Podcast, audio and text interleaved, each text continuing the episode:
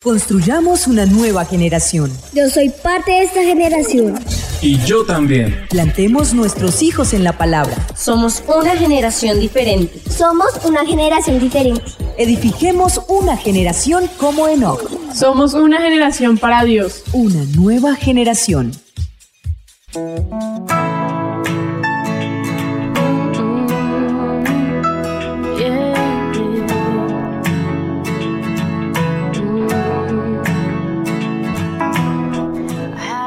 Buenos días, estamos nuevamente en nuestro programa, una nueva generación. Estoy feliz de estar con ustedes. Steffi, buenos días. Giovanni, ¿cómo les ha ido? Buenos días, Pastora Lina. Muy contentos y expectantes como siempre porque sabemos que Dios tiene una palabra para todos nosotros como padres. Amén. Así es. Bueno, nosotros estamos hoy... Eh, Listos, ¿se acuerdan que hace ocho días dijimos que íbamos a tocar la predicación del pastor sobre una nueva generación? Sí, señor. La predicación del pastor fue tan clara y contundente, pero lo que me impresiona de ella es que el juicio o la bendición recae 100% en los padres. ¿De qué se trataba la predicación de nuestro pastor hace ocho días? Y yo, ¿por qué quiero, eh, bueno, aclaro una cosa, derechos de autor lo que vamos a hablar hoy no salen sino de la palabra y de la predicación de nuestro pastor, ¿no? Pero ¿por qué lo saco?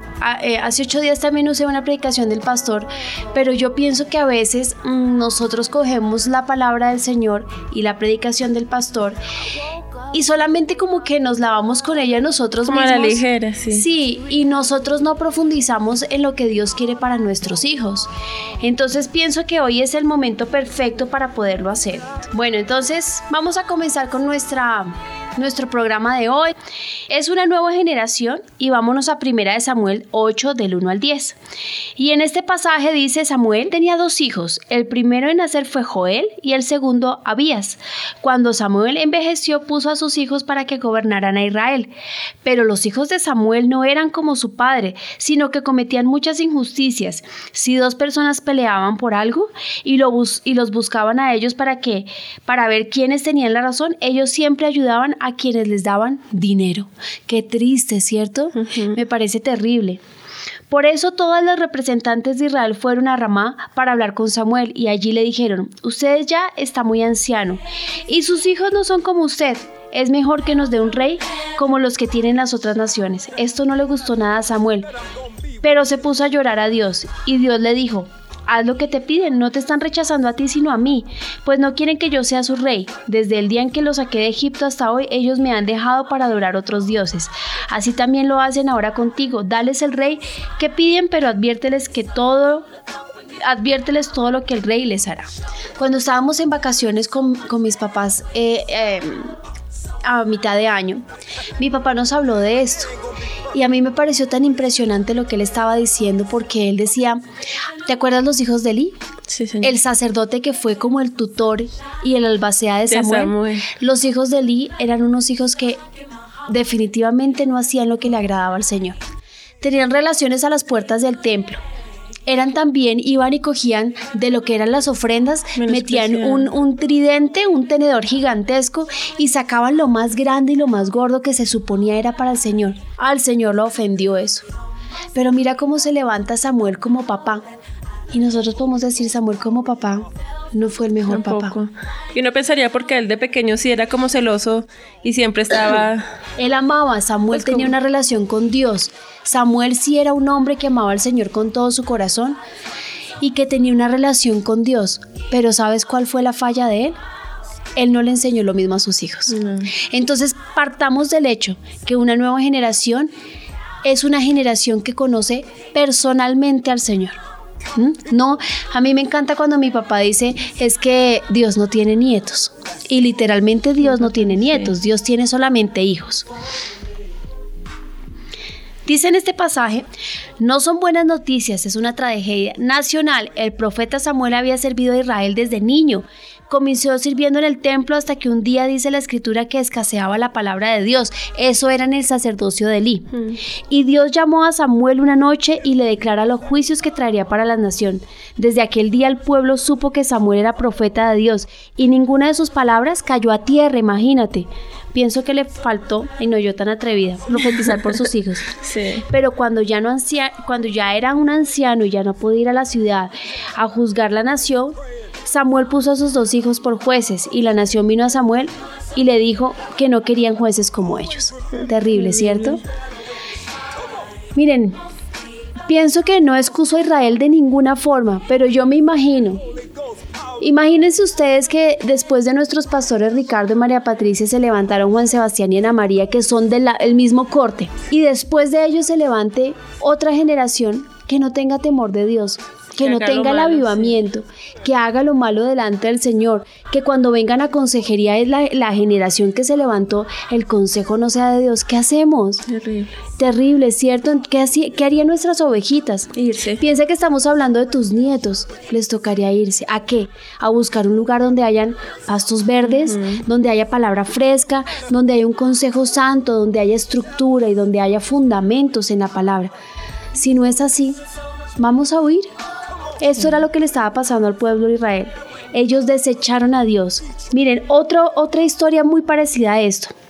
Dice, y vino el varón de Dios a Elí y le dijo, así ha dicho Jehová, no me manifesté yo claramente a la casa de, de tu padre cuando estabas en Egipto y en casa de Faraón, yo lo escogí por mi sacerdote entre todas las tribus de Israel, para que ofreciesen sobre mi altar y quemasen incienso y llevasen efod delante de mí, y di a la casa de tu padre todas las ofrendas de los hijos de Israel. ¿Por qué habéis hollado mis sacrificios, fi- sacrificios y mis ofrendas que yo mandé? Y has honrado a tus hijos más que a mí, engordándoos desde lo principal de todas las ofrendas de mi pueblo Israel. Por tanto, Jehová, el Dios de Israel, dice, yo había dicho que tu casa y la casa de tu padre, escuchen bien, andarían delante de mí perpetuamente. Mas ahora ha dicho Jehová, nunca yo tal haga, porque, honra, porque honraré a los que, porque honraré a los que me honran y a los que me desprecian serán tenidos por poco. Aquí están hablando de sacerdotes. Yo aquí veo tres.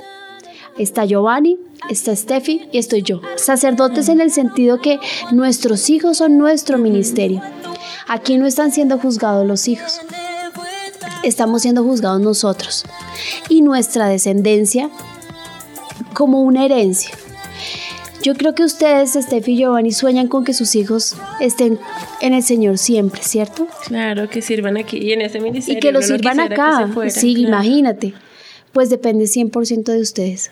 Depende de cuál es la estructura y la responsabilidad que ustedes ven en el asunto de ser papás. Ser papás no es tan liviano. Ser papás no es levantarse muy temprano esforzadamente, darles el desayuno, enviarlos al colegio y mientras ellos están en el colegio uno trabajar muy fuerte para que no les falte sus necesidades básicas, la alimentación, el vestido, el colegio, ¿no? No es eso. la casa No es solamente eso. Pienso que eso es un poco una obligación, pero la responsabilidad va ligada de la mano de nuestra relación con Dios. Estamos siendo de verdad nosotros los edificadores y estamos poniendo la piedra angular que es el Señor en el lugar que a Él le pertenece. Porque aquí estamos viendo dos sacerdotes que están muy seguiditos. Está primero Elí, hizo lo malo delante del Señor con sus hijos. Y luego está el sacerdote Samuel, que también estaba muy ligado al Señor, amaba al Señor. Yo no puedo decir que Samuel fuera un hombre liviano en su fe, no, era un hombre que realmente estaba apasionado. Pero sus frutos no fueron unos frutos abundantes. ¿Mm? Cuando el Señor dice que vendrá la viña y todo pámpano que no dé fruto será cortado, yo cuando leo esa palabra pienso en mis hijos. Si mis hijos no dan fruto un día, ellos van a ser cortados. Y mis frutos son mis hijos. Y yo no quisiera que mis hijos fueran cortados. Ayer mm, nos fuimos a hacer un mini mercado con mi esposo y nos llevamos a mi hijo Benjamín. Y Benjamín y mi esposo me decía, bueno, a Benjamín se le da mucha vara. Tú eres muy estricta. Yo le decía, pero amor, date cuenta de algo. Yo soy muy estricta con Benjamín. Está en la adolescencia, ¿cierto? Pero ¿cuáles son los frutos? ¿Qué dice la gente de Benjamín?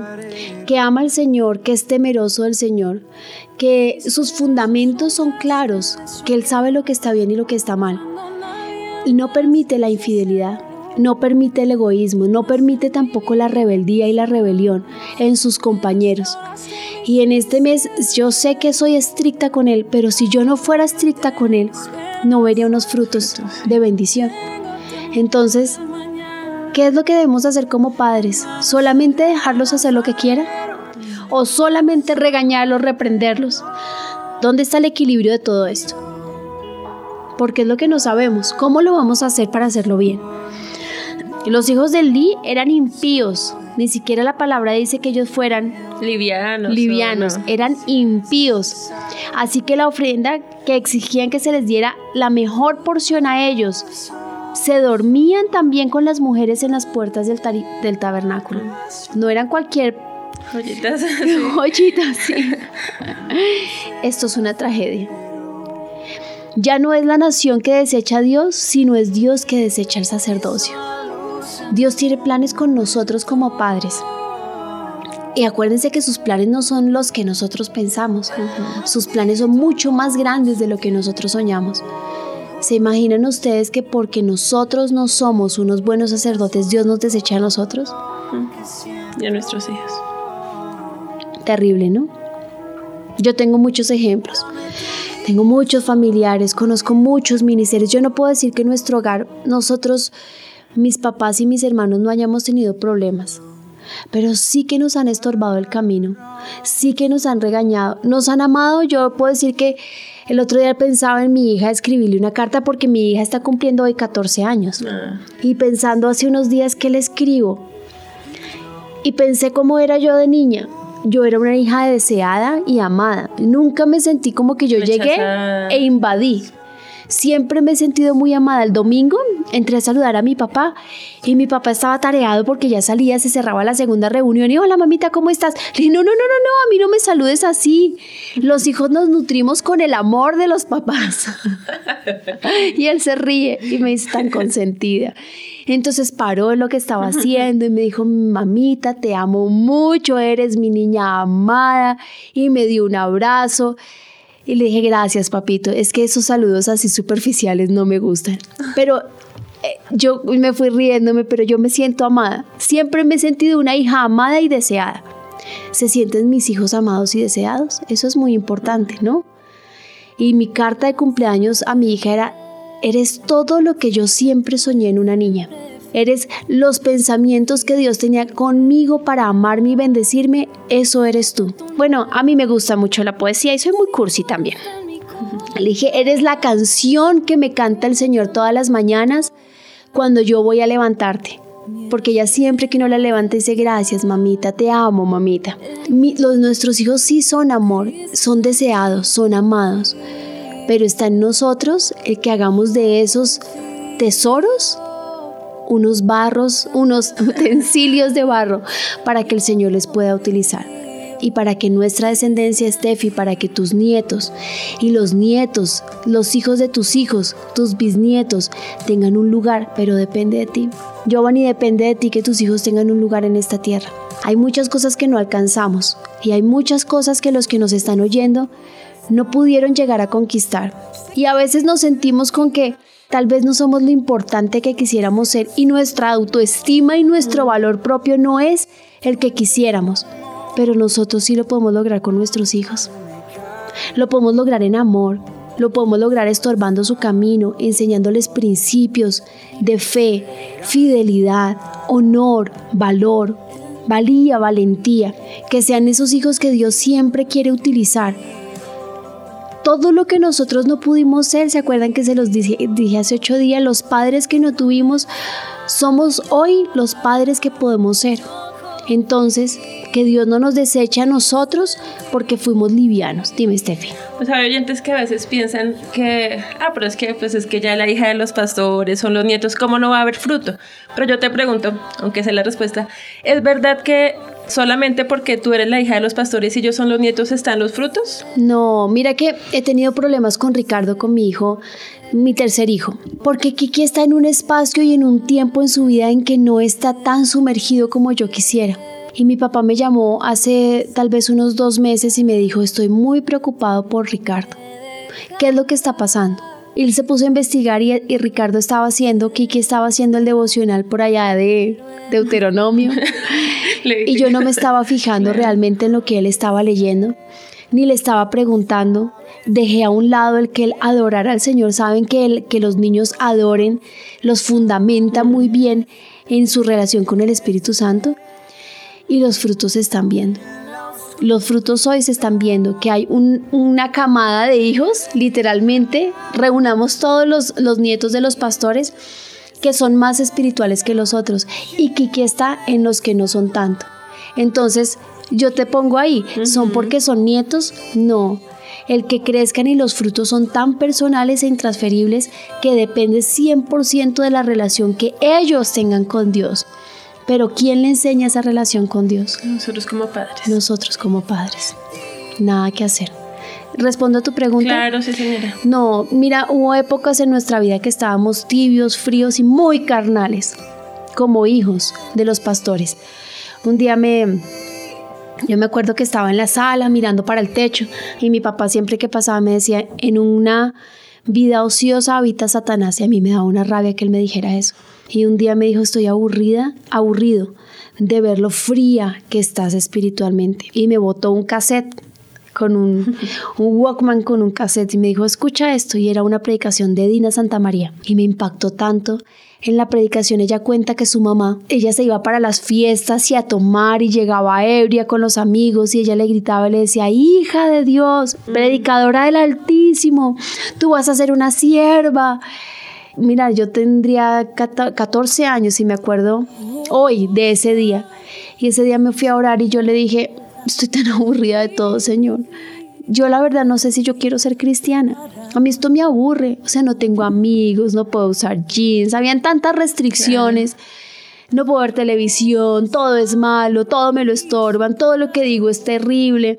Si tomo agua, me acuerdo con Benjamín ahora que todo se lo, todo se lo critico si tomo agua malo porque tomo agua, si como banano malo porque como banano, si hablo con mis amigas malo porque tengo amigas, pero realmente no era que todo fuera malo, era que yo estaba mal. Todo lo que yo hacía estaba mal porque yo estaba carnal. Y me fui a orar. Y esta semana mi papá me dijo, va a tocar que tú decidas entre tus amigas y el Señor. Y yo, ¿y qué hago? O sea, sí, ok, decido por el Señor y qué. Me dijo, no, si tú no haces una decisión de verdad, Dios te va a quitar de los planes que Él tiene para ti. Y a mí me dio como susto. Y me dijo, escoge, porque mis amigas estaban en la perdición total. Una estaba consumiendo drogas en un colegio cristiano y la otra había quedado embarazada. Y ese era mi grupo de amigas y de amigos, ¿no? Y se reunían para tomar y, todos cristianos se supone y todos de iglesia. sí. Y me dijo, no, es que la decisión es mucho más trascendental de lo que tú crees. Vas a tener que salirte del colegio, dejar el colegio y validar el bachillerato. Ay, pero ¿qué es esto, señor? Qué vergüenza uno salir de un instituto. de un instituto de validación y no de un colegio. Y cuando él me dio esa predicación, yo me fui a orar. Le dije, Señor, por favor, muéstrame, ¿qué es lo que tú tienes para mí? Pero yo me acuerdo que en mi oración de 14 o 15 años yo le dije, pero yo quiero que tú sepas que yo te amo con todo mi corazón, que mi vida está en tus manos y yo sí quiero servirte, pero yo no sé cómo hacerlo. Mi papá me decía, es que tú eres tan del mundo que no disfrutas a Dios y eres tan de Dios que tú no disfrutas el mundo. Y me puse a orar y el Señor me dijo, me dio una palabra y me lo dijo al oído, que él amaba más la obediencia que los sacrificios. Entonces llamé a una amiga y entonces le dije que tal vez me iba a salir del colegio y mi amiga me respondió, ay, cómo me alegra, porque el niño que le gusta a usted, si usted se va, se va a fijar en mí. Y yo, está ridícula.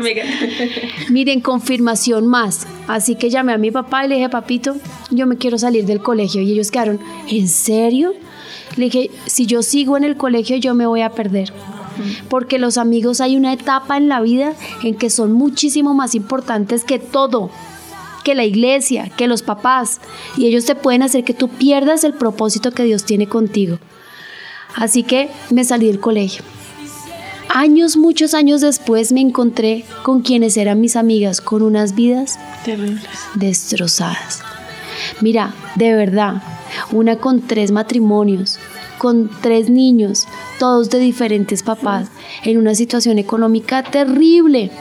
pero terrible. Y ahí es donde uno se puede ver que sus planes sí son más grandes que los míos. Pero ¿a ti te parece que la disciplina de mis papás era liviana? No, claro que no. No, nunca fueron livianos. Hubo épocas en mi vida donde yo me estaba portando mal que me sacaron del ministerio. Muchas veces me sacaron del equipo del ministerio. Muchas veces me quitaron el ministerio que yo estaba haciendo nunca fueron livianos con nuestra educación, ni con mis hermanos. Ustedes saben la, historia de Alejandro. Alejandro tuvo que irse de la iglesia porque mis papás no lo querían tener acá porque era un mal ejemplo y tener que llegar arrepentido y empezar de ceros en la iglesia. La gente puede decir, pero es que son los pastores Ricardo y María Patricia. Todos mis hermanos hemos pasado por disciplina, todos. Yo he visto como a, a mi hermanito Juan Sebastián, al pastor Juan Sebastián, lo disciplina siendo aún adulto y casado. Sí. ¿Livianos? Nunca. No, para nada. Y es que es importante porque a veces uno cree que, ay, pues como son los pastores, a ellos les toca fácil o como que viene por herencia, pero hay lo que tú decías, que Dios siempre ha dicho que, que nosotros, pues que Dios no es abuelo, sino Él es padre y es un Dios personal, entonces no es algo como tal que se herede, sino que se, se pasa, pero por instrucción, no por porque sí. Yo les decía hace ocho días, ¿cuáles son los frutos de un hijo que no está comprometido con el Señor? sus notas, eh, sus amigos, su vocabulario, sus sueños, su carácter, También su, carácter y sus sueños importante. Mira, eh, eh, a mí me impresionó con Kiki que es muy buen futbolista y le encanta el fútbol. Entonces me dijo, mami, ¿por qué tú no me metes a una academia de fútbol? Y yo le dije, bueno, y le comenté a mis papás y mi, mamá y mi papá me dijeron, ¿y si se enamora del fútbol? Hmm y si se enamora tanto, tanto del fútbol que ya no quiere servir al Señor. Y yo estoy en un punto decisivo porque yo lo puedo meter y yo estoy segura que Él, como es tan perseverante y es tan juicioso, puede llegar a ocupar un muy buen lugar en el fútbol. Y yo les podría decir a nivel nacional, pero es lo que yo quiero para mi hijo. No. Es lo que Dios quiere para él. Dios quiere que, que Ricardo sea un futbolista. Yo no creo. Los planes que Dios me dio en el momento de, de Ricardo nacer no involucraba en el fútbol. Así que no lo puedo, yo no puedo permitir que él se enamore de eso. Es muy fácil cuando son chiquiticos como cambiarles el tema, ponerles otra cosa, que vean un programa de televisión diferente, eh, vámonos a jugar tenis porque no vamos a equitación, ¿me entiendes? Quitarles la fascinación que Satanás y el mundo les puede dar en un segundo. Pero él tenía ocho añitos. Si yo lo hubiera hecho a los 15, hubiera sido muy difícil tomar la decisión, cuando ya están apasionados, porque los jóvenes son apasionados. A, Benjamín le gusta mucho la equitación y cuando tiene un tiempito libre se va a una clase de equitación. Este fin de semana montó caballo, yo lo monté en, en, Instagram. le prestaron un caballo y montó caballo, pero nunca su, su, pasión. su, pasión. se va a que él quiere ir a las grandes ligas y competir por Colombia alrededor del mundo. No, no estoy diciendo que sea malo que nuestros hijos tengan deportes, o que sean grandes deportistas para nada. Pero les pregunto, ¿cuál es el propósito de Dios para nuestros hijos? ¿Lo conocemos? ¿Conoces, eh, Giovanni, cuál es el, propósito de Dios para tu hijo? Eh, sí, señora. Y bueno, eso fue más una palabra que le dio Dios a Carolina, mi esposa, eh, porque era sobre la adoración. Pero él también comenzó con lo del fútbol. Y ese Buenísimo. Le gusta muchísimo el fútbol, juega muy bien fútbol porque fuimos una vez a una academia, lo presentamos y el profesor le dijo, no, es que es muy bueno y eso. Entonces eh, nos comenzó a contar y dijo, no, y es que toca los domingos y si hay un campeonato toca que lo traigan. Y yo le dije, no, pero es que no puede faltar ni al colegio ni los domingos a la iglesia. Y yo, ay, no, porque sí, entonces él falta, pero ya lo dijo como en un tono arrogante. Si, falta, si no va a un campeonato con otro, entonces no, no lo, no lo podemos meter entre los mejores del equipo. Y así es. Gracias. ¿Qué tal, no? Y ahora eh, en el conjunto, la alcaldía eh, ahora está dando clases de música. Y eso lo está apasionando. Ay, qué bien. Pero qué diferente, ¿no? Hacia su, como hacia el llamado ah, que él tiene, hacia la adoración y todo eso. Y el profesor dijo, no, es que me aterra porque un niño, si no sabe tocar guitarra, eh, la posición de las manos eh, no es la correcta. y él tiene una muy buena posición para tocar y muy buen recuerdo de lo que se le da a la clase. Él, aprende muy rápido, entonces dije, ah, bueno, entonces ahora vamos a dejarlo por este lado que sí es, se acerca más hacia el llamado. Claro.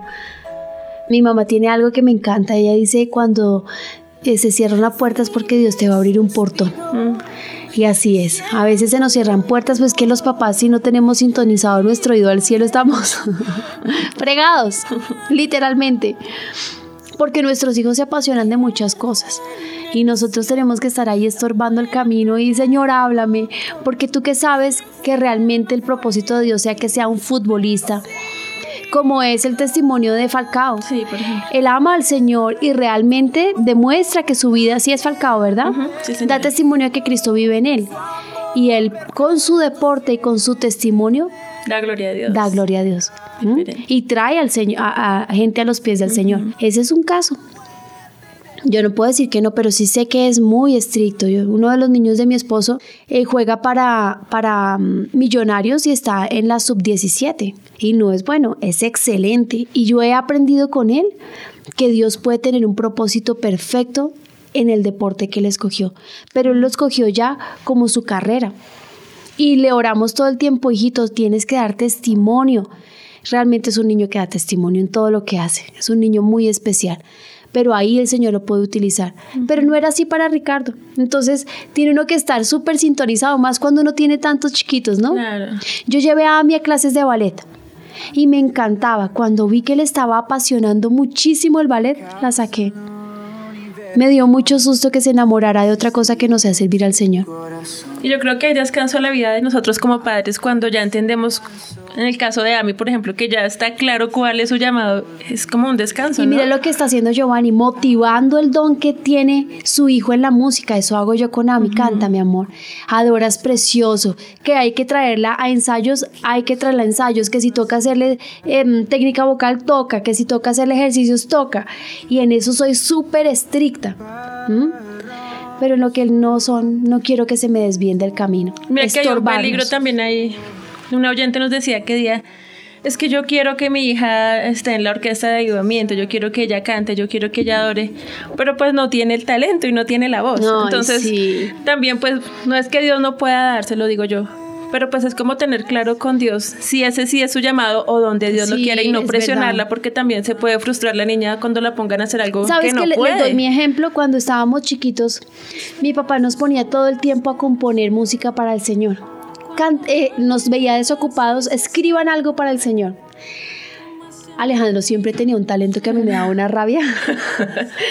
tenía un don y él sacaba música, y él ha sido musical desde muy chiquitico y tiene una voz tan linda. Entonces mi mamá estaba en clases de técnica vocal y yo tendría unos 13, 14 años y yo también cantaba. Oye, y hubo una época en que me frustró tanto que no me escucharan porque yo decía, yo tengo bonita voz y les puedo colaborar. Y mi mamá nunca me quiso apoyar por ahí. Pero ustedes se imaginan que yo hubiera estado hoy en la música como pues no es que no demerito a los que lo están haciendo, pero es que me parece que el ministerio que Dios me dio a mí fue muchísimo más grande. Yo pienso que no hay un ministerio más grande que el de los niños. Y lo amo, apasionadamente trabajo para eso. Me derrito dando consejería para los niños, me encanta. ¿Qué tal que me hubieran eh, apoyado lo de la música cuando Dios quería que yo estuviera con los niños? No, y seguramente ni estarías ahí, no sabemos, porque no era el lugar que Dios tenía. o Dios le hubiera podido dar ese lugar precioso a otra persona por yo estar encaprichada en que querías que la música y la música. Entonces puede que a veces no se nos abra esa puerta, pero es porque Dios tiene una puerta mucho más grande. ¿Mm? Sí, señora. Bueno, cuéntame qué están diciendo. Sí, pues tenemos muchos comentarios. Hay un saludo muy especial eh, desde Honduras, desde Popayán, Paraguay, México.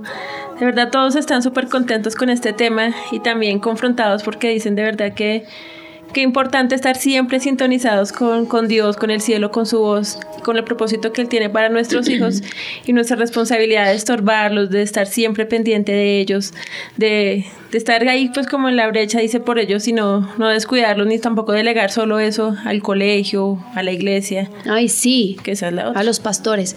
Miren, ¿cuáles son las consecuencias de sacar a Dios? Y esto lo tomo de los puntos que el pastor dio en su predicación. Derrota en la guerra. Todos vamos a tener épocas de guerra. ¿Has tenido tiempos de guerra, Steffi? Sí. Imagínate que definitivamente tú vas a la guerra, pero sabes que vas a perder la, la batalla, No, no, no. que no vas a tener victoria. Sin gloria, la nación que, se deseche- que desecha a Dios, sus hijos morirán sin gloria y los sacerdotes morirán sin honra. Ustedes se imaginan que nuestros hijos lleguen a la etapa de la adolescencia y en esa etapa prefieran buscar al mundo, sus amigos, que se vayan a, tomar, a fumar, a la rumba, que nos, yo no me imagino, de verdad, Steffi, no me imagino que mi hijo algún día llegue ebrio a mi casa. Eso no está dentro de mi pensamiento. Pero si tú eres de esas familias que sacaron al Señor de su casa, que no estorban el camino de sus hijos, que no son realmente fuertes en la educación, no solamente en dar varas, sino en dar valores, principios, amor, ternura, tus hijos se pueden perder. Y eso horrible que no, esperas que jamás te llegue, puede ser lo que venga para ti. Terrible. Yo no me imagino que me llegue un niño un día ebrio. O que su hogar se destruyó. O que uno sepa que hizo lo malo acá en la iglesia, como el caso de los hijos de, de Eli. No, terrible. La nación caerá en ruina. Entonces, ¿qué es lo que nos trae? El que nosotros saquemos al Señor de nuestros hogares y no estorbemos el camino de nuestros hijos todas sus guerras van a ser en derrota. Ellos no van a tener gloria. Desecharon a Dios, morirán sin el Espíritu Santo. Los sacerdotes morirán sin honra, porque dime, si no es muy duro, yo no sé qué pensará hoy la mamá, si está viva o no, de Rodríguez Gacha o de el, em, ¿cuál es el otro? De Pablo Escobar. ¿Se sentirán muy orgullosos que sus hijos sean unas piltrafas humanas? Que hayan muerto asesinados. Que hayan muerto de la forma que murieron. ¿Serán felices solamente porque no estorbaron el camino? Mm. ¿O de los grandes asesinos o de los asesinos en serie? ¿Es honra para un papá? ¿Qué pensará la mamá, si está viva, no lo sé, de, de Garavito? Uno de los violadores más mm. grandes que ha tenido Colombia. ¿Qué sentirá? ¿Honra? Alegría, victoria, sale por la calle diciendo, oh, mi hijo es Garavito. No. Pero yo pienso que cuando nuestros hijos tienen muy buenas calificaciones, uy, uno saca pecho.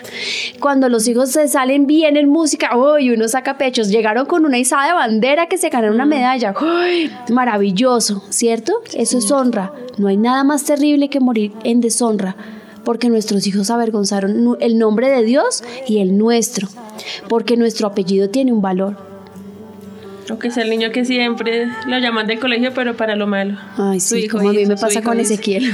Me dijeron, es que está chiquito. Ay, quiero felicitarlo, el niño come muy bien. ¿Ya les conté? no. El niño come muy bien.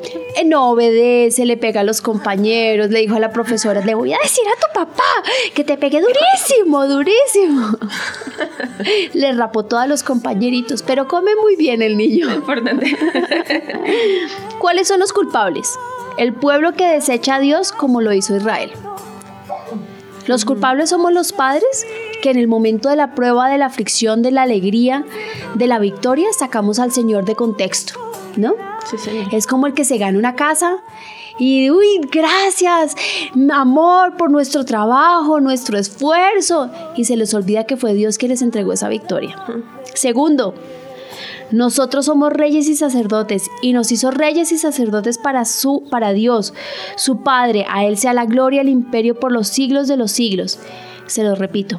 Él nos hizo reyes y sacerdotes para Dios, su Padre. A Él sea la gloria, el imperio por los siglos de los siglos. Entonces, no, pues es que yo no soy del equipo del ministerio, ni soy pastor. No, la Biblia dice en Apocalipsis 1.6 que ustedes son reyes y sacerdotes los que no estorban a sus hijos para que no hagan el mal, los que no les enseñan la palabra. Como padres, no debemos permitir por ningún motivo que nuestros hijos se desvíen del camino.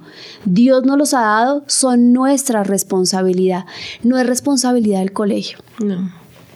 El alimento que se le da en el colegio cristiano debe ser las once nomás. Como un refuerzo. Sí, pero el, plato fuerte como el, el, seco, la sopa y el postre es lo que nosotros tenemos que dar. Ellos que den las oncecitas mientras nosotros damos lo fuerte, ¿no? Los hijos no son como el padre, y esto me pareció tan importante.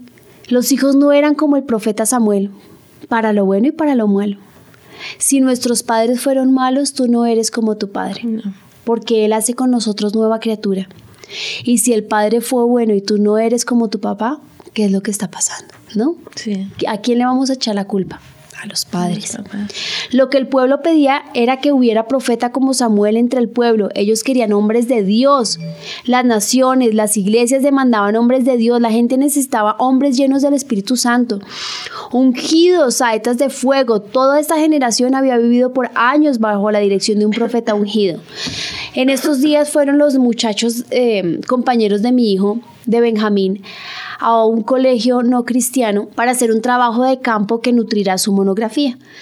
Y en este trabajo de campo fueron al colegio de, una, de nuestra rectora y ella me decía, estábamos impresionados de ver sus hijos con nuestros muchachos. Había una diferencia. Había una diferencia notoria en su educación, en su forma de hablar, en su forma de sonreír. Había una diferencia en ellos, en su espíritu. Yo le decía a Benjamín, les pasó lo que le pasó a Daniel. eso estaba pensando.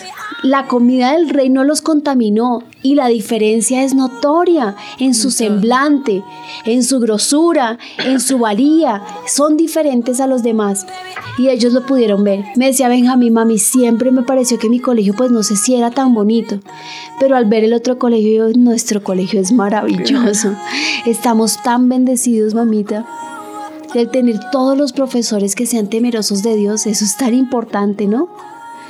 Y me decía Benjamín que también fueron eh, la semana pasada a, a, un lugar donde se está haciendo mucho trabajo en las redes sociales para los jóvenes, un ministerio de nuestro gobierno que se ha dedicado a guardar a los jóvenes y a los adolescentes en las redes sociales. Y ellos fueron allá a hacer una entrevista y entonces todos los, los eh, que estaban en la mesa de trabajo les preguntaron y cuáles son sus redes sociales. Y ellos dijeron, nosotros no tenemos redes sociales. ¿En serio? ¿Y por qué? Porque el colegio nos prohíbe tener redes sociales. Y nuestros papás en casa no nos dejan tener redes sociales. Pues estaban impresionados cómo unos jóvenes se habían podido guardar de las redes sociales porque son de verdad una contaminación terrible enseñando a nuestros hijos, oremos y luchemos para que los líderes más grandes del avivamiento sean nuestros hijos. Oremos para que ellos sean los que sean apasionados. Yo eh, cuando hago la oración de, cuando oramos, cuando hacemos nuestras peticiones en el parque, siempre hago una petición. Yo quiero, Señor, que mis hijos sobresalgan del resto de la congregación por su fe y por su temor en ti ustedes lo pueden hacer. Claro que esa petición viene cargada de un año de trabajo de campo, ¿no? Nuestros niños que se acostumbraron a la gloria y al poder de Dios. Enseñando a nuestros hijos, los que están interesados en enseñar a sus hijos, que se aseguren que sus hijos amen a Cristo con todo su corazón. Yo creo que es lo primero.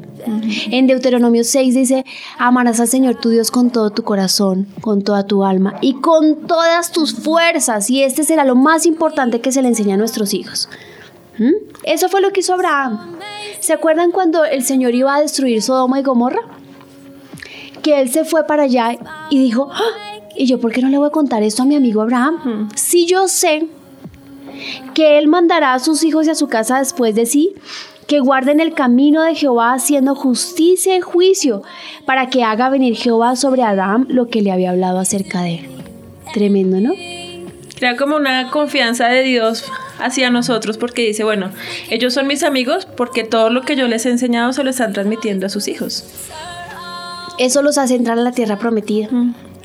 La Biblia dice en Deuteronomio 6, cuando vayas a entrar a la tierra que Jehová Dios te prometió, guárdate de tener los mandamientos y principios siempre alerta, lo estoy parafraseando, y de enseñar a tus hijos quién es Dios. Dios dice que no le esconderá nada a Abraham. Él dice, yo le voy a decir lo que voy a hacer porque sé que Él enseñará a sus hijos, a que les enseñe a sus hijos a convertir en amigo de Dios y Él le revelará todas las cosas a Él. Moisés preparó la generación de la conquista que hablaba con Dios cara a cara. Miren, les puedo tener muchos, muchos testimonios. Tenemos testimonios buenos y malos. Contextualicemos lo que hemos hablado y reunámoslo todo. Hemos hablado de eh, el, Elías, de Elí, Elí y de Samuel, ¿cierto? Dos hombres de Dios que no estorbaron el camino de sus hijos. Y también hablamos de Abraham, que Dios le cuenta sus secretos y las cosas maravillosas y terribles que va a hacer porque Él sabe que Él va a instruir sus hijos. Miren que Dios nos puede entrar a la tierra prometida solamente porque conoce nuestro corazón y sabe que nosotros vamos a educar a nuestros hijos en la fe. Estamos hablando ahora de Moisés. Los que no se ocupen de la nueva generación de Dios hablará con ellos cara a cara. Los que se ocupen de la nueva generación, Él hablará con ellos cara a cara. Eso era algo que el pastor nos estaba hablando.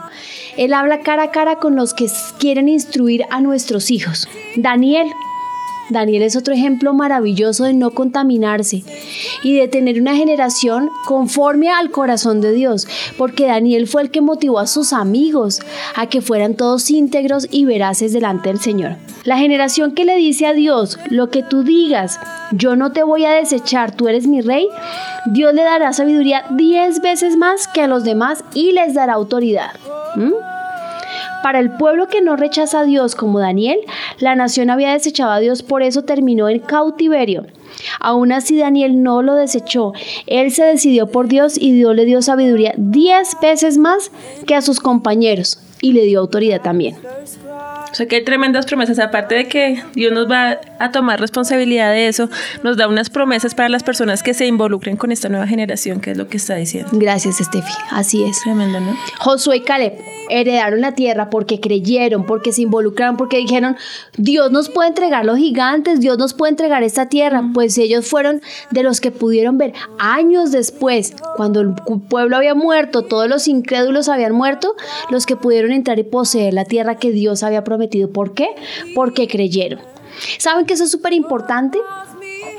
A mí me impresiona cuando los papás le dicen al niño, eh, estás enfermito, ay mi amor, oraré por ti y luego nos vamos para el médico, ¿cierto? Eh, tenemos una dificultad económica, mm, bueno, pues em, pidámosle a Dios y vamos a ver si el tío nos presta la plata. Vamos al banco, sí. O vamos al banco. Oremos para que el banco nos preste. Y entonces, ¿dónde está el Dios poderoso? Miren, cuando ellos estaban pasando el Mar Rojo, el Señor les dijo, recuerden siempre que yo los hice pasar con mano poderosa. Para el Señor es súper importante que nosotros le contemos a nuestros hijos lo gigantesco, glorioso, poderoso, magnífico que es Él, lo omnipotente. El domingo fui a la iglesia infantil y el tema anterior era la oración y fue el que tuvimos este fin de semana para los niños y yo les dije, ¿qué necesitan niños? Entonces unos decían que mi mamá y mi papá vuelvan a estar juntos, que mi papá consiga un trabajo, decía otro niño. Entonces yo le dije, ¿a quién se lo tienen que pedir? ¿A mí no, adiós. Y con esa fe gigantesca le dije, pues grítenlo. Y gritaban y por allá gritaba un niño, quiero mi spinner. y se le unió un otro, yo también quiero un spinner. Y se unió un otro, yo quiero un spinner. Y me dio tanta risa, yo les dije, pero a él es el que tienen que pedirle. Desde un spinner, que es un juguete, hasta la restauración de su hogar. Y lo uno y lo otro lo debe conceder el Señor y punto. Los que imitan la fe de sus pastores, ellos van a recibir bendición. El que enseña a sus hijos, Dios la tratará como su amigo y le revelará todo lo que va a hacer. Lo de Abraham. El que mira hacia Dios y no lo resiste, Dios le dará sabiduría y lo hará conquistador, como Daniel. Pero el que imita a sus pastores tiene una preparación porque para esto viene una doble unción. Eso fue lo que hizo el Señor con nosotros. ¿Cuál es nuestra tarea? Educar a nuestros hijos en los caminos de Dios. Y no de cualquier forma. No de cualquier Estrictos. Pongámonos una meta. Vamos a sacar todos los principios que para nosotros son fundamentales para enseñar a nuestros hijos en la fe. Y están todos los programas que hemos sacado para niños. Ahí hay muchísimos. Y empiece. Lo primero, su Señor es su gran Señor y lo deben amar a Él con todo su corazón, con toda su alma y con todas sus fuerzas. Creer en absolutamente todo lo que Él diga. Apropiarse de las promesas. Caminar con Él de la mano. En el momento de la conquista, Él está con Él. De la alegría, Él está con nosotros, ¿cierto? Sí, señor. Y hacer de nuestro Dios lo que Él es, un gran Dios. Dios nos va a bendecir. Así que si no lo hemos hecho, vamos a pedirle perdón al Señor y vamos a cerrar nuestro programa. Padre, nosotros nos presentamos delante tuyo. Nosotros no somos los mejores papás, Señor pero hoy anhelamos ser esos papás que escuchan tu voz, que te ven cara a cara, que escucha tus secretos, Señor. Queremos ser como Abraham, como Daniel, como Moisés, como Josué, como Caleb. Queremos amarte con todo el corazón. Anhelamos y deseamos que nuestros hijos te sigan. Y no queremos ser livianos, enséñanos. Cada uno de nuestros hijos es diferente. Y yo te ruego, Señor Jesús, danos la clave para conquistar con ellos. Danos la clave, Señor, para enseñarlos en justicia y en sabiduría y para que su fe sea inamovible. En el nombre de Jesús, gracias, Señor. Amén. Estefi, Giovanni, muchísimas gracias. ¿Me ibas a decir algo? Pues hay muchos saludos que las personas quieren darle. Pastora Lina dice, hay un pastor de Costa Rica, dice, doy testimonio de estos programas porque han sido de bendición para nuestra iglesia y liberación para muchos de nuestros niños. Una pastora de Argentina también nos escribe, dice que ellos están pastoreando un colegio cristiano allí en su ciudad y que ha sido una enseñanza muy, muy importante para ellos estos programas. Desde Perú también hay muchos saludos.